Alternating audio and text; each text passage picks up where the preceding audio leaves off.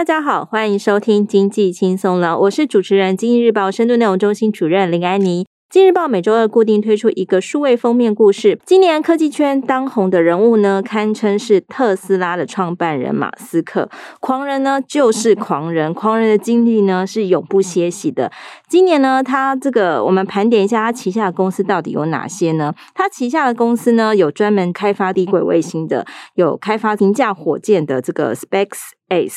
那还有这个路上跑的这个电动车特斯拉，还有最近呢，他收购了这个社群媒体推特，还不止这样子哦。今年马斯克在特斯拉 AI Day 上呢，推出了一款仿生机器人 Optimus，机器人又要开始流行了吗？今天录音间请到深度内容中心资深记者徐佩君，还有孙静源来跟大家聊一聊。大家好，我是静源。大家好，我是许佩君。说到这个机器人呢，就是我其实我们这些年呢，呃，看到很多这个电影啊，或是电视剧里面，常常会有各种这个机器人呢，或仿生机器人这样的故事哦。那不晓得说，就是有没有哪一部机器人呢，让你格外印象深刻呢？看到这一题以后，我突然脑袋一片空白，想说，哎，现在的那个机器人电影，我好像完全都没有涉猎。唯一有想到的是，以前小时候看那个卡通《无敌铁金刚》的经验，这个很多人小时候的这个《无敌铁金刚》这样子，啊、就是。人形平常是正常人，然后到了诶危险啊，出现坏人的时候，他们就变成铁金刚，还可以组合起来，然后就是可以打打败坏人这样子。我印象中好像只有这一个吧，然后最让你印象深刻。对，可是好像现在的电影大概也有很多也是类似。这样子的模式嘛，组合的机器人，嗯、可能那时候有想到说，就是以后也会有组合机器人出现嘛。现在好像也没出现呢、欸。对，我觉得无敌铁金刚它是比较特别，它其实还是是人呐、啊，人。比如说，他可能要先坐在一个小艇，是不是一个小小飞机艇上，然后开在那个小飞机艇上去那个无敌铁金刚的上头跟它结合。对，就是类似这样。其实它也是是人类驾驶的这个机器人这样的概念哦。可是这几年的电影啊，比如说我们看到的是在这个开始录音。前呢，我们聊过好多电影，像那变形金刚，可能就是一个机器人外星生物这样的概念哦，就是、嗯、所以这个机器人可能就是除了有这个金属外壳，那它可能也是人可以操控或人不可以操控的。那静源喜欢的是哪一部呢？我最喜欢机械公敌啊，哦、因为机械公敌有讲到一点伦理的部分。嗯、对，对他就是讲到说那个、嗯、威尔史密斯，对，嗯、没有，他是他是机器人，就是他有机器人三原则，他就是有。就是机器人，这个世界有机器人三原则，嗯、就是你不可以伤害人类啊，等等等之类的。嗯、然后后来机器人就是在威尔史密斯跟一个小女孩遇险溺水的时候，机器人因为它会，它数据很明显嘛，它可以算出说，哎，哪一哪一方的存活率比较高，所以它因为没有情感，所以就救了威尔史密斯，没有救那个小女孩。小女孩，嗯，对。然后威尔史密斯从此之后就恨上机器人了，嗯、就觉得说机器人就是没有感情的人。可是其实他自己也是有。有一半，就是他身体有一半也是机器。做的，嗯，所以就是你，你也不能去判定说，哎、欸，这个人到底他是人还是机器人？嗯嗯，所以说机器人这一部分，它其实刚才有讲到一个很重要的特质，它没有情感这样子，所以它只是根据一个很理性的一个 AI 的运算，算出一个结果值来，然后去执行这样子。好，今天节目当中，我们待会呢也会来谈到这个伦理的部分呢。好，接下来轮到我，我最喜欢的是哪一部机器人的这个电影呢？我其实喜欢的是一个影集叫《银河飞龙》。赶快承认你们都有看过，我没看过，没有，怎么可能？这是什么？Star Trek 有吗？哦，有有有。以前我们小时候的时候，来佩君不要不要否认，我们小的时候啊，以以前那个礼拜六吧，是不是？哦，礼拜六晚上有个影集叫《银河飞龙》。对，叫 Star Trek，那里面有一个那个呃仿生机器人叫百科，那它其实用英文讲话叫 An，它是 Android。那 Android 我们现在很多手机都是啊，我是这个安卓安卓系统，而且安卓它的意思就是一个仿生机器人的意思。那这个这个百科呢，它其实就是在这个呃就是星际战队服舰队服务嘛，那就是在这个企业企业号上服务。企业号有有 佩君有那个吗？Ring the bell 嘛？有想到这个企业号好。你可能真的不太喜欢类似机器人的题材这样子，好，那为什么我很喜欢这个百科呢？因为我觉得它非常的这个可靠哦，就是呃，它它是一个这个仿生机器人，它最擅长就是高速运算，然后因为它的情感就是其实它机器人嘛，没有那种天生内建，像我们人类会有这种天生的情感，它的情感其实是后天学习而来的，所以它比较不受到这个情绪啦、感情的困扰。那我觉得跟它当同事。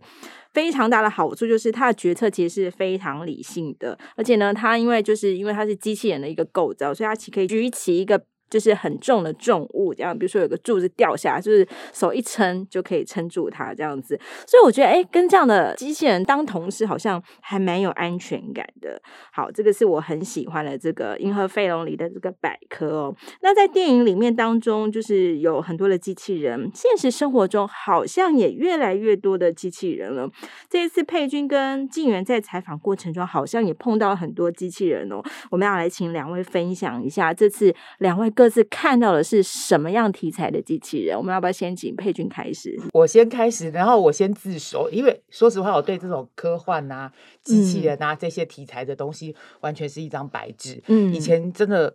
真的像现在机器人 AI 啊这些这些议题很夯，嗯、可是其实我平常都不太涉猎这样子、嗯。可能你觉得他们很冰冷，是不是？可能觉得距离很遥远吧，哦、但其实后来等到我真的自己去做这个题目的时候，然后访问跟同事一起去访问一些人，其实我发现，哎，其实我们身边早就应用到，比如说像什么机器扫地人啊，哦，嗯、原来其实它就是那个就算了，就算机器人，对对对，只是它长得不是人形的样子，它是一个圆圆的盘子，会动来动去。对，其实它就它就是机器人的概念了嘛，嗯、对不对？是，对。然后我就想说，哦，原来其实我们早就已经运用在我们的生活周围了，然后我才发现。我我我我其实早就已经跟他们很认识了，这样。嗯、那实际上。就是我自己采访会涉立涉入到这一题的时候，是因为就是台电他们那个嗯。呃瓦力机器人，嗯，那个就真的是一个人形状，它九十公分的矮小人，而且就是很像那个电影里面的那个瓦力的那个，很可爱，对，有点像吸尘器那种圆形的那种吸尘器那那个样子，然后圆圆两只大眼睛，对对对，然后还有天线呐，然后还会走路的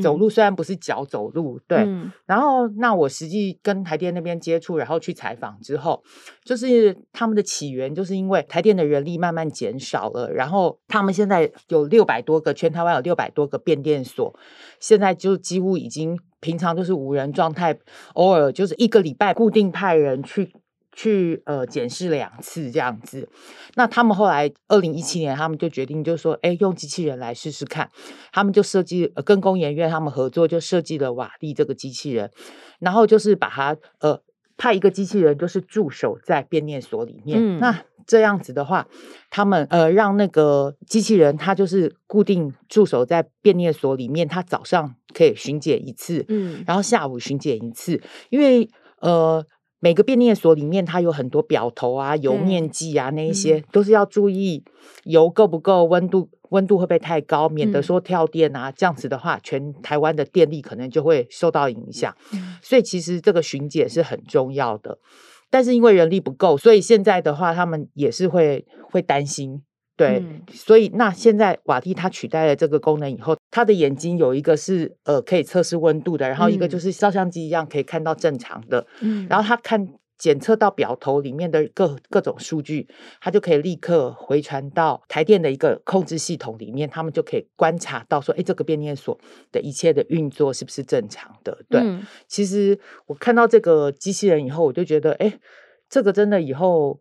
对帮助我们。少子化的状况下面是可以做很多，有一些工作还是可以派得出机器人去做这样子。对，对，对，对，台电瓦力这个其实呃蛮有趣的这个案例哦。其实我们都知道说，这国营事业，大家每个人都想进去哦，就是大家都觉得说，哎，这个是铁饭碗工作，大家都要进去考。可是因为台湾这个少子化的问题，不是说每个工作都一定会找得到人来做。那尤其是其实即便是这个呃铁饭碗之类的这个台电，他也碰到说其实。其他开始找不到那么多人来做一些那种繁复啊、重复性的工作，于是机器人的这个替补性就出来了。像这个瓦力是真的蛮厉害，它不是迎宾机器人，它就是那种巡检型的机器人，专门在这个变电所去巡视哦。那它这个眼睛，因为它有这个红红外线，所以它可以去核对这个温度。那如果一旦这个温度异常，它就可以马上做通报，然后马上可以有人来修。然后所以这个，而且瓦力好像有个好处诶，就是它因为它不像我们人有情感，就是天气一冷，或是或是觉得同事 诶，这个同事或主管乌烟瘴气，让我觉得呃不想来上班就不想来上班。但瓦力好像很可靠哎，而且如果像那种大台风啊或者地震，嗯、如果呃台电有什么变电所里面遭受到损坏，或者是哪一个那种高架的电塔有有有任何的那个损失的话。嗯他们也可以派瓦力去，嗯，对，他真的也不怕石头打下来吧？嗯、对啊。目前是不是就只有一个瓦力这样子？对，因为它是试呃试验性的，哦，有点原型机这样的概念。对，而且它的造价很贵，好像要四五百万。其实四五百万哇！对啊，如果真的你依照台电对想要它的呃最理想的情况是每一个变电所都放一台的话。他们可能目前预算还蛮吃惊，还蛮会让人惊人的这样子。对，虽然他们目前对这个事业很满意，嗯、但是想到这种造价的问题的话，嗯、可能。这个这个可能还要再从长计议吧。对对，对，但是这个是一个好的概念哈。我们看，其实看，其实我觉得，呃，对于一些公司来讲，它可能可以算一笔账哦。就比如说，我们聘请一个人，可能我们要给他薪水，然后算他的劳健保等等的。那其实，比如像瓦力这样的机器人，它可能就是一次这个一次一次痛付个四五百万出去，但是可能我们用按年来摊底，哎，可能是不是三四年呢，啊，就也许就回本了之类的这样子。对。不晓得是不是这样哎、欸，金源呢？金源这次看的好像比较多的是这个服务型机器人，是我们真的可以这笔账就这样算，然后觉得机器人聘请来很便宜吗？如果是服务型机器人的话，好像真的就是这样。嗯、我不确定瓦力是不是而且瓦力如果需要，比如说像虽然说，因为服务型机器人一定比较便宜，因为它一台。就是可能也不到嗯八十万这样子，嗯、就不像什么四五百万那个真的是很很因为因为瓦力是功能是比较高阶的，它牵涉到这个哎、欸，我们讲这是重要的这个国家安全的基础建设，嗯、所以可能它就是功能比较复杂，所以比较贵。对，而且就是检修检修的话也是一笔成本嘛。嗯、呃，有应该有可能，对因为其实像那个呃工研院他们有在讲说，像他们现在设计那个。工业机器人的话，就是它的五官什么口感啊，对，或者是鼻、哦、鼻子，它可以去嗅嗅闻。比如说在工厂里面做一些安全对、哦、安全的巡检的话，嗯、它的鼻子可以去去感测，就是哎有没有有毒液气体外泄啊？嗯、那它的耳朵里面可能有麦克风，它可以去去听到哎机器有没有出现一些杂音啊、杂讯这些，嗯、都可以作为你那个公安事件。的一个预先的侦测这样子，嗯，那现在这个功能真的比服务型机器人好太多，所以造价肯定是高的，对，对，所以这维护起来其实可能也是一个一笔成本这样子。如果说我们真的要要这个普遍买这个瓦力配置在六百多个变电的时候，可能这个不仅刚开始买可能价格贵，然后但是这个维运的成本可能也是是一笔钱这样子。对那基本就是看到的服务型机器人大概是在什么场景看到它呢？他们都做什么事呢？基本上就是都是在餐厅里面看到，就是、哦、或者是在那种饭店里面。嗯，其实有些。高级的大楼，嗯、他们也开始用机器人做那种送送家送信吗？对，送信送货啊什么的。哦、以前都是那个管理，呃，不是以前啊，现在就是管理员老贝贝这样的，贝贝对管理员贝贝会帮我们这个送信、分包裹等等的这样子。对，其实就是我遇到的业者，他们说其实这个应用场域非常的广。对、嗯，就是你可以在诶，还有那种荷官机器人，荷官是什么？哦对，就是荷官，就是赌赌场赌场里面的在那边，澳门赌场对发牌发牌的这样子，好好。对对对，然后迎宾机器人，迎宾机器人啊，我还有看过大陆之前抖音有看过那个削那个刀削面的机，它其实只是一个机器手背在削那个那个面团这样。在台北有我看过，我去吃过一家在天母那一边，可是它的擀的面真的没有人工的好吃。真的，这是一家什么？这是一家有名的面馆吗？还是？呃，在天母小有名气，嗯、然后我也是就是去吃，然后哎，发现他的那个厨房里面有一台机器人，嗯、对，然后我就仔细去看，他真的就是用机器人削面，那他等于嗯，对，但他其实就是削面的动作，那个擀面就是一个面团弄进去，嗯、然后我承认我是一个好吃鬼，所以 所以你非常明白，就是 机器人削出来的这个机器跟手感就是不太一样，很多。是 什么是怎么样子的口感有差、啊？他就。跟一般的面条一样，那个手工刀削面的那个 Q 劲，嗯，那个 机器人做不出来。弹性，你是真的完全这个会不会有可能是厉害的？这个就是擀面师傅，其实因为每天的这个温度湿度都不太一样，所以有很多是凭经验老师傅的经验来着的。这样子就是，比如说今天湿度高一点，说我的面团可能要再加一点什么什么什么，这种劲啊，手劲要大大力一点、小力一点等等，这可能不是。这种就是比较低阶的机器，这种可以弄出来的，对，就是一般、哦、一般这种一般这种平常这种水准可以弄出来的这样子。可是我之前看到真仙，他有那种就是寿司的，嗯、就是他帮他包寿司吗？他好像就只是就是把饭捏成就是寿司饭而已。嗯、但是我觉得说，哎、欸，那这样效率快很多啊，嗯、而且寿司饭好像也不会有什么。就不需要有什么太，除非他捏的不够扎实。完蛋了，这样日本的很多那种老师傅、寿司老师傅要哭了。那之前那日本一星寿司老师傅，他你都不不去排队都订不到，而且他又很拽，一身的一身的这个。捏这个寿司的功力怎么可以轻易被这个机器人给取代呢？那其实我们其实刚才谈了那么多，大家综合一下可以发现，其实为什么这个机器人开始在我们日常生活中开始多了起来，其实跟这个少子化跟缺工可能都有些关系哦。因为我们知道说，在一些美国啦、中国大陆啦、台湾啦、日本等等的国家，都开始有这种就是少子化、缺工的问题哦。就是有一些工作真的就是，呃，我们真的找不到人来做，人应该感觉应该要去。做一些更为复杂的、更为这个组织性、策略性的工作，所以有一些繁重甚至是困难、危险的工作呢，就需要来交给机器人了。那比如说像这个呃，佩君刚刚讲那个面店里的这个机器手背，它可能也就是说，哎，先要找师傅的学徒，可能是不容易的。对，所以他可能类似这样就应运而生。那寿司店里的这个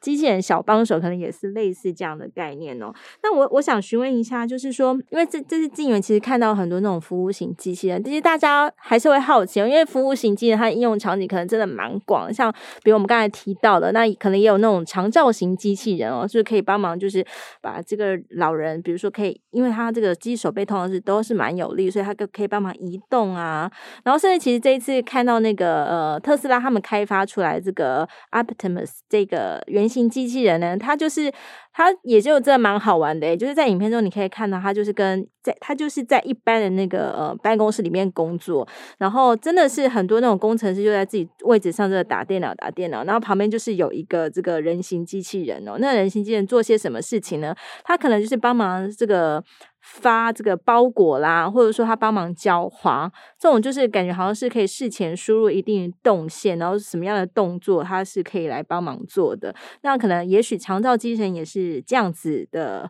状况哦。那我是想问一下，就是静圆啊，在像一般在台湾，就是很多餐厅开始进这种服务型机器人啊，那一般这个就是餐厅的这个应用的情况呢，是不是真的都很方便？是不是就真的说，哎，我可以不用请真的人来上班了呢？其实还是要请真的人呢、欸。但是我就我自己观察，因为其实业者都会讲说，你用我们的服务型机器人，让人回归到真正的服务性质，哦、让他们真的去可以服务客人。嗯、因为比如说像是他们在跑内场外场这样跑来跑去，然后一天都不知道爬几次阿里山了这样子。对对，对，所以所以他就可能是他是说一个月就可能是就是。全台绕一圈的那种步数，嗯，好像这个有在你们的文章里面看到，就是这个鼎泰丰啊，因为在疫情期间，为了要拼这个外送，外送的话，其实他们让机器人来做这个动作，把那个餐点呢送到送出来这样子，然后他们去算那个步伐，真的好像就是。真的类似是爬了一个阿里山的一个概念，这样就是真的。如果说，因为平常我们因为人都会动嘛，你可能不会去真的计去计算你的员工到底跑了多少步或什么。但是真的计算一下，你会发现，哎，这件事情呢，我们是不是交给机器人来做，然后把人呢移去一个更有价值性的工作，这样子。嗯嗯，对对对，业者都是这样子讲的，就是因为鼎泰丰他就觉得自己是一个很有温度的餐厅，所以那些服务还是要人亲自端到你面前，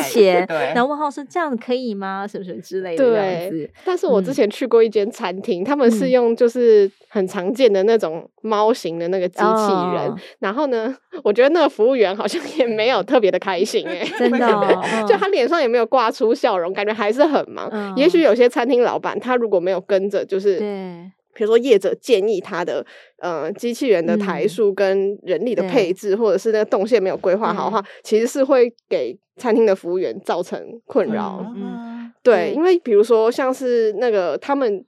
服务型机器人，目前都是。呃，型号都差不多，因为都是大陆那边进口过来的，嗯、所以他们在那个坡度上就会有一定的限制。但是通常餐厅的内外场都一定有一个坡度，对。那你有那个坡度，你其实不能进到内场，因为机器人一送上去，那个汤全部都洒出来，斜斜斜不斜坡就不太可以了，这样子。对，嗯、所以你就是一定要设定好，然后还有桌子不能乱移动。对，因为它有一个动线是可以事前来输入的，这样子。对，嗯，诶，这次其实也有读到一个蛮有趣的桥段哦，就是其实开始有越来越多的业主开始接受这种服务型的机器人哦，甚至他在展店之前，他可能就连同这个未来我要聘用多少个这个机器人啊，不能讲聘用，就是购买多少个机器人，甚至连他以后的动线其实都已经先算好了。就比如说，哎，可能如果说有这个机器人，他可能比较。坡度不能太高嘛，就是它可能试的比较平缓，嗯、所以我可能呃这个餐厅里面的设计呢，可能就不要有太多奇怪的这个机关等等的，让那个机器人可以就是在固定的动线里面完成它的送餐任务这样子。对对对，嗯，而且机器人也需要充电，就是你时不时还是要回去，啊、还是要充电，这也是有成本的耶。对。嗯对，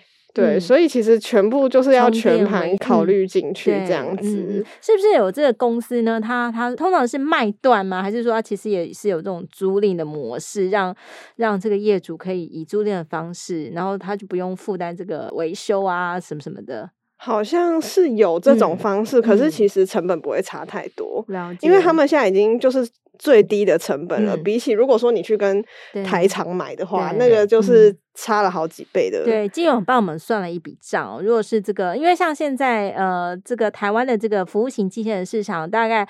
台厂。产制的跟大陆产制大概就是二比八，就是八成以上都还是是这个大陆机器人服务型机器人。为什么呢？为什么大陆的机器人可以这个这么如此强劲台湾的市场呢？应该其实就跟无人机一样，他们发展的很早，所以成本很快就压下来了。嗯、然后台湾这边是想要跟上，嗯、但是目前的话是。有一些人反映是说，目前台厂的良率不足，就你很容易还会扑街的那一种，嗯、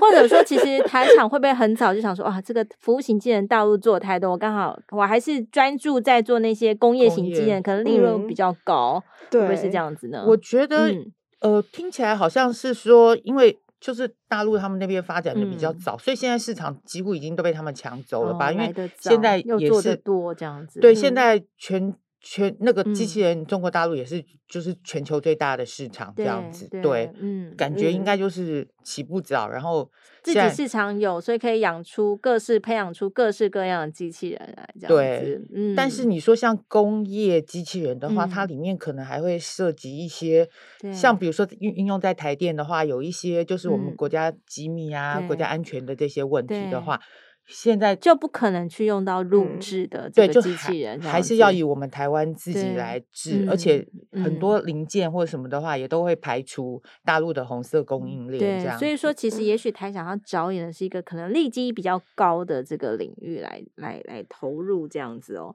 对，刚刚其实有提到像是那个特斯拉的这个原型机的 Optimus 啊，它的这个售价呢，按照这个马斯克的讲法呢，是这个比电动车还要便宜，它还未来。如果大家想要买它的话，可能一台呢就大概两万美元，两万美元差不多就是六十万，六十万左右。它可能可以帮你在家什么收拿包裹啊、提重物，跟你一起去买菜，或者说帮你浇花等等的。对，各位会想要在家里买一台这样子的机器人吗？他会爬楼梯吗？他会爬，感觉爬楼梯应该要会，因为觉得那个楼梯的这个爬法好像就是一种计算，让他可以步伐一致爬上去这样子。可是如果说放在家里的话，嗯、要看那个家的状况是什么哎、欸，就是或、嗯、因为动线啊，或是对每个地方，比如说像日本那种地方，它有些家庭的那个、嗯、就算买得起好了，那个对。过道够太窄了，对，所以它还是有很牵涉到这个客制化的部分，对，不对？可能这个统一从工厂出来，嗯、但是要去适应你家的环境，可能也许是要需要有一段这个这个叫这叫磨合期这样子。嗯，嗯如果它做太大的话，家里也摆不下，会吗？会想要会想要来一台这样的东西吗？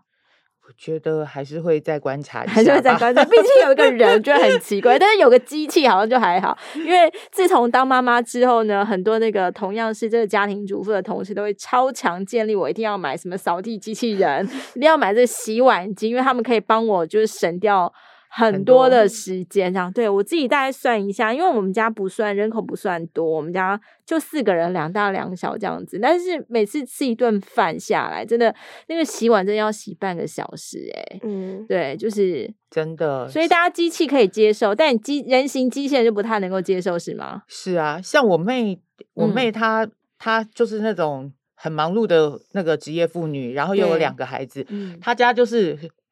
洗碗呃，洗碗机啊，对，然后扫地机器人啊，然后还有最近还添购了一个什么厨余搅碎机，搅碎机，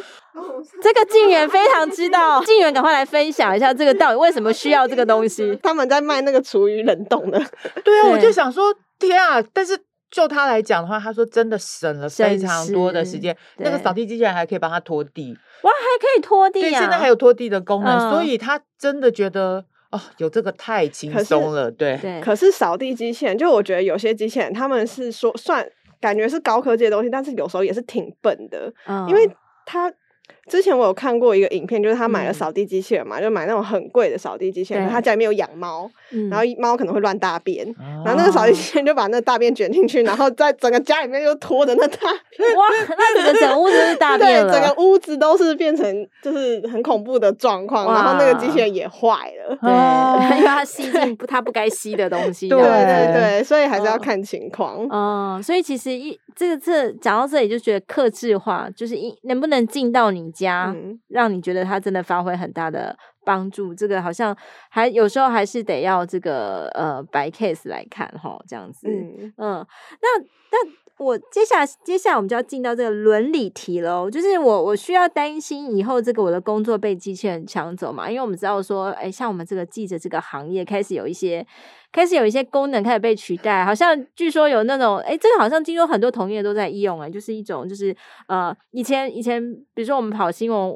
早期是用手笔记，佩君到现在还是手笔记，对不对？嗯，对对，好，好，这个某一 年代的某一年代某一个资历的，我们不要讲年代，某一个资历的这个大前辈就是这样到。即便到今天还是是拿手笔记，那我呢？我个人呢，就是就是听打，对，就是说那个他他开始讲，我的电脑开始打，然后那那是可以在自己很巅峰的状态，是可以到同步的状态。但是现在记者就是更厉害，对不对？他们是不是？据说就是一个手机这样子，一个软体这样开着，他讲的话，受访者讲的话，立刻可以变成文字，家庭组织稿类似这样子，对对。然后现在还有更厉害的机器人，叫 AI 这种写稿机器人啊，它就是可以自己，比如说有一些，比如说呃大盘呢，它每天就是固定那个时间，就是哎告诉你我什么时候开盘，然后是几点什么呃现在的涨幅是多少什么时候，其实比较那种 routine 的这种东西，感觉已经有那种写稿机器人，而且发的比我们还快，然后或者说它会。会自动去截取一些公司的一些重讯啊，就是直接就是铺成稿子就写写，就比我们的手还快这样子。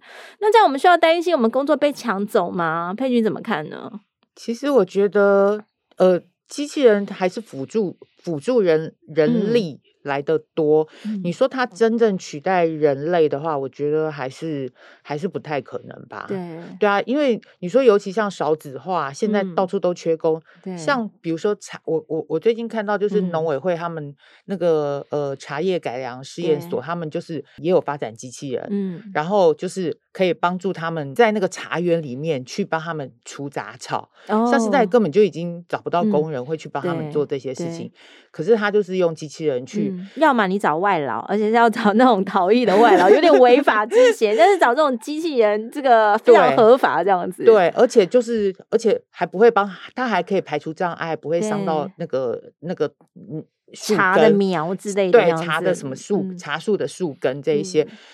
就是这样子。很多类型的东西看起来的话，感觉它应该还是。辅助人力比较多，嗯、因为你最后的操控还是要在人的手上这样子。但是在少子化的还有高龄化的这种情况下的话，它真的可以帮人力。带来很帮人力带来很多的那个价值啦，嗯、对啊、嗯。其实像我们记者工作啊，有时候那种像呃像佩君这样，就是真的蛮资深、很有资历的那个记者啊，比如在同一个圈子里面，可能跑了二三十年，就是这个政治人物呢，就是眉头一动，就是你就看出他在说谎。然后，但是他但是他可能是张着眼睛说谎，那可能 AI 机器人他无法去判读嘛。但是可能这个呃人，这个有经验的老记者呢，大家就知道。说，哎，他开始跟他上次的某某某次讲的话不太一致，或是听出他哪里有语病什么的，这好像还是需要这个人的这个经验哦，来来判断。他可能不是那种简单，我只是把你的话有文必录的这样录下来，然后再出成文字稿，然后好像不是这样。所以其实，呃，我们还是要对自己很有信心，就是有些工作还是。还是是这个高阶的啊，或者这种比较分析的这种，也许我们还是还是有这个我们的这个专属的这个权呃专属的这个知识是可以掌握的这样子。那金源怎么看呢？会担心机器人抢走你的工作吗？我觉得会耶，因为最近我才知道说，就是现在 AI 圈有一个就是聊天的机器人，对、嗯，那个什么叫 GPT，嗯，然后它它就是可以直接自动写小说出来了，嗯、你叫它帮你写一个小说。它就写小说出来，我就觉得哇，很恐怖。但是我是觉得说，人一定是可以自己再去找，就是开发另外一条路，一定有另外一条路给人走。然后机器人是做那种重复性比较高的工作，目前是这样。但是未来如果 AI 真的也是。对，就是加进来这个功能，不再是以前那个什么无敌铁金刚需要人去驾驶，或者说不是那么就是笨笨的扫地机器人这种，它有了它这个 AI 强大运算，甚至说它以后产生出这种自主意识来，嗯，这种就是可能会让一些人还是会有点担忧这样子。对啊，因为到时候如果它真的跟人没有区别的话，嗯，那我们。就是可能会做的更细致了，对啊，对，嗯，这这就是我觉得我比较怕的是对脑的部分，对，这也是在 很多那个电影里面，科幻电影里面会出现这个情节。再回到我就是我非常喜爱这个《银河飞龙》里面哦，它其实就是有一两集去讨论到这个机器人的伦理问题哦，比如说这个有一两集啊，有一集大概就是这个呃。呃，这个星际舰队里面的科学家，因为他可能出于自己研究啊，他想要拆一下那个百科的这个正电子的脑，因为他脑是一种叫正电子，由一个宋宋博士来开发的，但是百科拒绝，他觉得说，哎，你怎么可以把我这个头啊拆掉？但是。站在这个科学家立场，他觉得说：“哎、你是一个物品哎，你不是人，而且重点是你是星际舰队聘雇的这个员工啊，我应该有权叫你做什么做什么吧？对，然后所以呢，总部呢就有个命令是说，如果说百科拒绝被拆卸的话，就是人可以去把它关机，然后把它当成物品运送回总部，再来拆开它。那所以在这个这一集当中，可能就可以讨论到说，哎、到底机器人以后当它越来越高，越来越高，开始有些自主意识的时候。”他到底是物还是他是人？那今天也还有一集呢，他在讲说百科他自己呢，自己也帮自己繁衍了下一代，他自己在做了一个仿生机器人哦。诶，我们讲的这银河飞龙其实是一九八七年的产物诶，其实大家想一下，哇，居然那么早三四年前大家就已经在讨论这些有关机器人的这种伦理的问题，觉得蛮有趣的。那百科在这一集里面当中呢，他就自己在做了一个这个仿生寄生，也就是他的女儿哦。但是百科事前都没有告诉他的这个同事，也没有告诉这个毕凯舰长，所以这毕凯舰长就非常生气哦。那百科就去问舰长说：“啊，那你这么生气哦？那我我去把它关掉哈，就是他可能那个女儿身上有一个开关，跟百科身上一样，就是身上有一个开关可以把它关掉。”那毕凯这样就更生气的说：“哎、欸，百科啊，你创造的是一个生命、欸，哎，你不能说。”对待一个生命，不能说把它关掉就是关掉。那类似当这样子机器人开的多了，就会有很多伦理学的问题开始讨论。举凡说，这机器人到底该把它当成人呢，还是当成物？或者说，有些机器人是不是一开始它就不应该被创造出来？这样子，对，佩君怎么看呢？最终的掌握者还是在人的手上吧。嗯、对，所以我觉得机器还是机器吧。嗯，到虽然它是。机器人，然后可能有很多人的形状或者什么的，嗯、可是我觉得最终它还是在发明它的人的身上去操控他或主导他。嗯、对，嗯，对啊。但我觉得，如果是比如说像是真的像威尔史密斯那样子，你的你身体一半一半，对你已经有一半是机器，一半是人类的话，嗯、那到底要算机器还是人类？因为未来可能我们这一代还不会经历到那么遥远的事情，但是如果真的。机器人越来越像人类，人类也越来越像机器人，那就不好说了。对，所以这个伦理的问题，可能也许哦，在现在可能哎不会进入到这么的哎，就强烈的问你说，机器人到底是人还是说，以今日的角度来看，它当然是物啊，它是我们花钱买，它还有个售 价。可是，在以后呢，可能也就不好说了。这样子，嗯嗯，不晓得各位听众朋友对于这个机器人呢，是不是还有一些什么样特别的想法呢？如果呢，你有你有什么样的这个建议呀、啊，或者是觉得说听了我们这期节目，觉得说哎有什么好玩的这个回响呢？可以留言来告诉我们哦。今天我们谢谢静媛还有佩君来节目当中跟我们分享，希望对听众朋友们有所帮助。如果有兴趣呢，都可以到今日日报的网站来阅读相关的文章哦。喜欢我们的节目的朋友们，也不要忘了给我们五颗星的评价哦。如果说有任何想听的题目，或是对本集节目有什么问题，也欢迎留言告诉我们。那我们这一集节目就到这里了哦，谢谢大家，拜拜拜。谢谢，拜拜，拜拜。